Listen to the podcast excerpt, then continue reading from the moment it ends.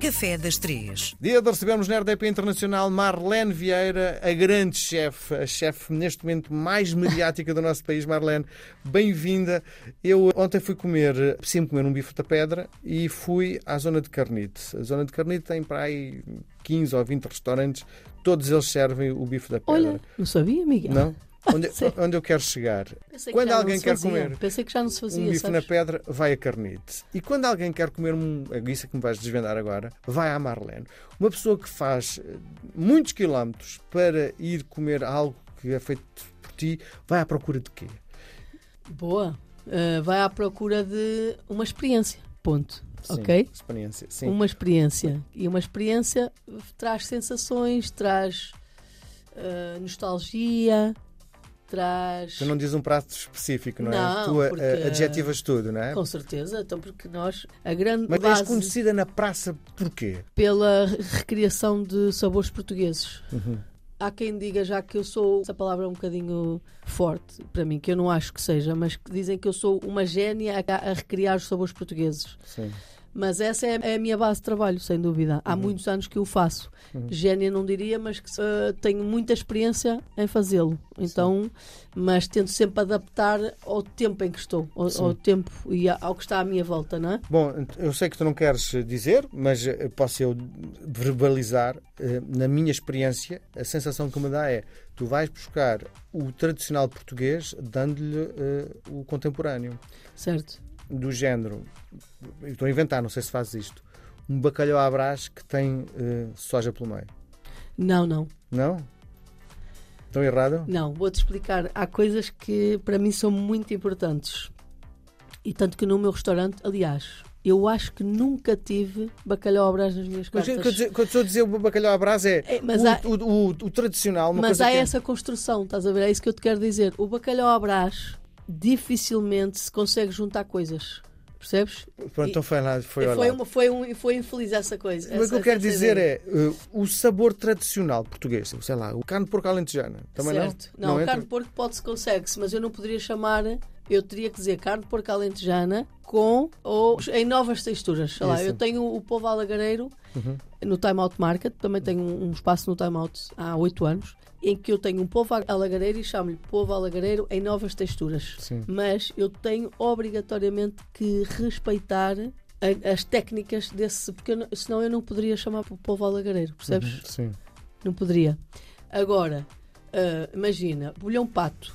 O que é que uma pessoa associa ao bolhão pato? Salsa. Coentros, Não, coentros, sim, coentros, alho, azeite sim. e um bivalve. Eu posso fazer camarão à bolhão pato, eu posso fazer eh, ameijos à bolhão pato, eu posso fazer barbigão à bolhão pato, posso fazer mexilhão à bolhão pato, porque é uma, É um molho. é um molho, exatamente. Mas eu posso ser assim, é este molho, se eu juntar, há pessoas que juntam mostarda Uhum, e que fica bem. Sim. Se eu mudar a textura desse molho, eu normalmente transformo textura. Normalmente. Em Tem- pratos Tens de tradicionais. explicar às pessoas o que é textura. As texturas é alterar, ah, imagina, eu pegar neste molho e engrossá-lo. Não é? Hum. Sim. Se eu quiser Mas tu fazer. és a favor disso. Eu sou completamente a favor disso. Se eu fizer um, um risol de ameijo ao bolhão pato, o que é que eu tenho que fazer? O processo do bolhão pato, não é? Que a maior parte das pessoas conhece, não é? Tirar as conchinhas todas, o miolo, e engrossar o recheio. Portanto, eu tenho que engrossar aquele molho. Sabe como é, como é que eu vou colocar dentro do risol? Inventaste isso agora? Não. Ah, já muita gente fez uh, risol à bolhão pato, não é? Com ameijos, com barbigões, com sim. mexilhões. Mas é é mais fácil pegar numa base, que é um molho, Sim. ou um escabeche também é um molho, não é? Uhum. E aí podes juntar coisas ou podes mudar a textura, que é a textura que nós Engraçado, é a expressão que tu mais usas é A textura. textura, é, A porque- textura. Porque a textura, eu vou dizer uma coisa, as crianças gostam de alimentos se tiverem a textura certa, sabias? Não fazia a mínima ideia. Pois é. A grande maioria das crianças gosta de cenoura, mas se for crua. Se for cozinhada, se tu perguntas a uma criança se ela gosta de cenoura, ela diz sim. Crua ou cozida? Crua. Porque as crianças gostam de coisas mais rijas, em determinada fase da idade, que gostam, gostam de trincar, gostam daquela sensação do som. É, é intuitivo. As pessoas mais velhas gostam das coisas mais maduras, mais tenras, porque é a facilidade, é a forma como já se têm dor, não é? Mastigar, já, têm, já estão muito mais sensíveis. Portanto, eu, eu trabalho para um cliente, para uma faixa etária, Está muito definido. está definido ali entre os 28, vá, 25, 28, até aos 60, mais ou menos, 70, vá, 60 e poucos. É larga, mas eu tenho que ser capaz de criar pratos consensuais nestas faixas etárias. Às vezes há crianças que conseguem atingir isto porque O segredo é a textura. é textura. Sim. Sabes que as texturas têm sabores e trazem sabores diferentes. Uma cenoura cozida não tem o mesmo sabor de uma cenoura crua, Com certo? certeza, sim. Sim, Não é? sim, sim. sim. Uma maçã cozida não tem Então, o mesmo então sabor. muito mais importante a textura do que depois propriamente o molho que se põe em cima, é, É. isso? É. O molho, a textura do molho faz toda a diferença. Se o molho tiver assim ralo, muito líquido, ele vai entrar na boca e vai eh, ser absorvido rapidamente e não vai eh, cobrir-te as pupilas, não vai dar tempo de Tu pensas nisso? saboreares. Pensas nisso? Claro, claro. Isso faz parte da criação do. A que sensações é que eu quero provocar? Estás muito acima do patamar normal dos chefes, não é? Porque Não sei. Isso tu tens, tu tens uma, uma visão quase científica, laboratorial eh, daquilo que cozinhas, não é? Porque aquilo que pensas, a forma de executares as coisas é, é- é- estás muito, à- muito, muito à frente, porque estás muito mais interessado em saber se o paladar é mais da língua à esquerda ou à Sim. direita, não é? Sim, eu gosto dessa parte, dessa parte de, de experiência de- Hum. e de técnica. Eu gosto muito de, de tecnicamente criar coisas, não é? De chegar ao ponto da perfeição. Sim. De uma pessoa comer. É que dizer, nesse exercício "Isto é nem incrível." precisas de cobaia, porque sabes Normalmente sou eu que vai. Mas, mas é que nem precisas de cobaia porque sabes quais são eh, as texturas Sim. que vão fazer sentido e os ingredientes que podes. isto provavelmente deve haver manuais Mas há coisas difíceis. que nem, têm- nem passam pela cozinha, passam mais pela mistura pela- de produtos. Sim, sim. sim. Tu és quase uma bruxa, não é? Não, Também- Não, não, porque não. alquimista. É alquimista. No, no ponto de sim. vista da Esta- alquimia, é, mas, bruxa no ponto mas de vista da existem alquimia. livros eh, onde, onde, nos, onde nos ajudam. a- a- a- há pessoas que se dedicam só a experimentar, Uhum. eh, juntar eh, poejo com laranja. Sim, E já há um livro que nos ajuda, já tem esse estudo feito. sim. Não quer dizer que não haja sempre uma descoberta de novas combinações, atenção. Mas eu gosto mesmo é de misturar as ilhas com o norte, o norte com o Algarve. Eu gosto de brincar Sim. um bocadinho com isso. E depois pode acontecer é, este público se calhar ainda não está preparado para esta alquimia. Em Portugal, as grandes massas, garantidamente não está. Não há esta. Mas tu não cultura. trabalhas para as grandes massas, pois Não. Não. Não. Eu sou um bocadinho egoísta neste sentido de eu tenho que sentir mesmo prazer a fazer eh, o meu trabalho no dia a dia. Uhum. Pode implicar não ter os restaurantes ao barrote como têm as grandes marisqueiras ah, ou os restaurantes ditos tradicionais, que muitas vezes não são. Isso implica não ser consensual, Uhum. percebes? Mas eu, eu trabalho muito para mim e não tanto. ah, e eu gosto de provocar memórias nas pessoas. Que eu sei que isto é um trabalho que vai ser mais duradouro, vai durar mais tempo, vai durar mais.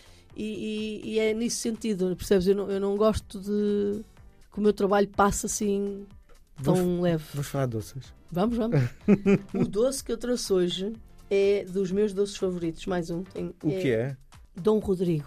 Algarve. Ai, meu Deus. Bomba calórica, não é? É, mas é muito pouquinho, já viste? Que é tão, é tão perfeito na quantidade. Não precisas mais do que aquilo. É doces de ovos também, não é? É doce de ovos, fios de ovos, canela. E um café a acompanhar que faz toda a diferença. Sim.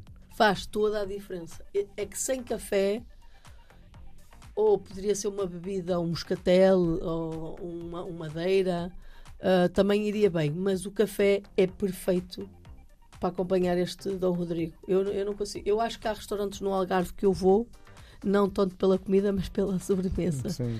Eh, há um restaurante na- no Algarve. Este doce é importante dizer, é de Lagos. A região de criação deste doce foi em Lagos. E o incrível que ainda acontece no Algarve é que os doces regionais são feitos por donas de casa, sabes? E que vendem aos restaurantes. Fazia ideia. Isto é um fenómeno que acontece muito no Algarve ainda. Então não há fábrica, de, não há. Deve haver, mas os restaurantes, pronto, Os bons. os restaurantes que conhecem aquele produto e que sabem que aquele produto é ótimo e que leva clientes lá por causa disso. Eu vou-te ser sincero, eu vou a um, um restaurante de frango da guia, que eu vou- o frango é bom, sim senhora, mas eu vou mais pelo Dom Rodrigo. Sim. Porque eu sei que ali, aquele Dom Rodrigo é melhor do que o normal. É fácil de fazer, não é? Não é dos mais difíceis. Não é dos mais difíceis. Se souberem fazer um bom creme de ovos, Na textura, sabe? Porque o creme de ovos pode ter várias texturas. Para já estou a falar. Não. Pode ser menos líquido, eh, pode ter eh, um bocadinho de ar, pode ter menos ar. Ar? Sim. Tem, eh, pode ser mais leve, menos leve. E esta capacidade de.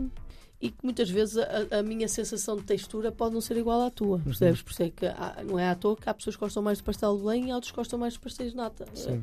Porque a massa é diferente, são massas completamente diferentes e que provocam sensações diferentes. Nós somos todos diferentes nesse sentido, mas há coisas consensuais. Há sensações muito, muito parecidas. No Dom Rodrigo é um doce tão simples, eh, não é assim tão difícil. Se bem que fazer fios de ovos não é assim fácil. É a máquina ou a mão? Não, é à mão.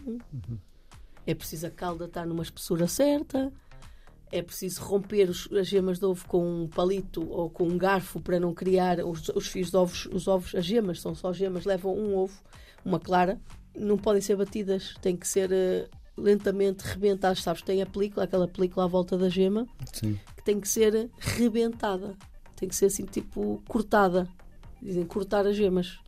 E depois é que passa por, por um peneiro para essa película não passar para o regador. Aquilo é uma Sim. espécie de funil ou regador para, para aquilo sair lisinho, Perfeitinho. perfeitinho. Os fios de ovos não são assim tão fáceis de fazer. Mas se formos comparar com outros doces que já falámos aqui, o pastel de nato, o, tentugal, é, é, é mais fácil. É mais fácil. É, eu adoro. Eu adoro o Dom Rodrigues. Tenho que dizer que um uma das próximas criações que eu, eu tenho que ter ali características do Dom Rodrigo, porque os fios de ovos é algo que. Faz parte da cultura, não é?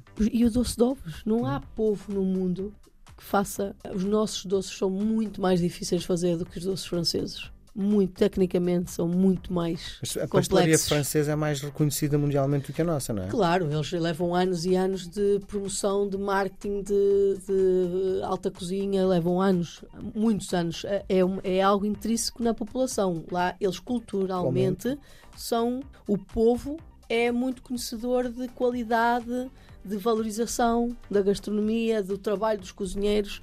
Em Portugal isso ainda não acontece, sabes? Quanto nós queríamos. Sim. É, ainda há a coisa do alimentar, que é só alimentação. Não é. Percebes? Não é. Porque há, há processos de, de trabalho de um prato que às vezes duram uma semana inteira para chegar ali a um prato. Há processos de, de preparação que duram uma semana. Eu acho que as pessoas não têm mesmo conhecimento, sabes? Falta esse conhecimento, falta essa abertura, essa formação. Eu gostava que viessem, por exemplo, que as escolas levassem mais vezes as crianças não só a visitar museus, mas também a visitar cozinhas profissionais. Sim. Este trabalho, não só criativo, mas também o trabalho, imagina, os pastéis de tentugal ou, ou a fazer os pastéis de nata. Era muito importante que as escolas levassem em excursão aquelas visitas de estudo que eles Sim. fazem para não se perder isto, percebes? E para, para, para crescer ali uma admiração, uma valorização. E tem que ser desde pequenino, Muito bem. percebes? Está feito. isso. Marlene, Obrigada. beijo grande. Até para a Obrigada. semana. Até para a semana.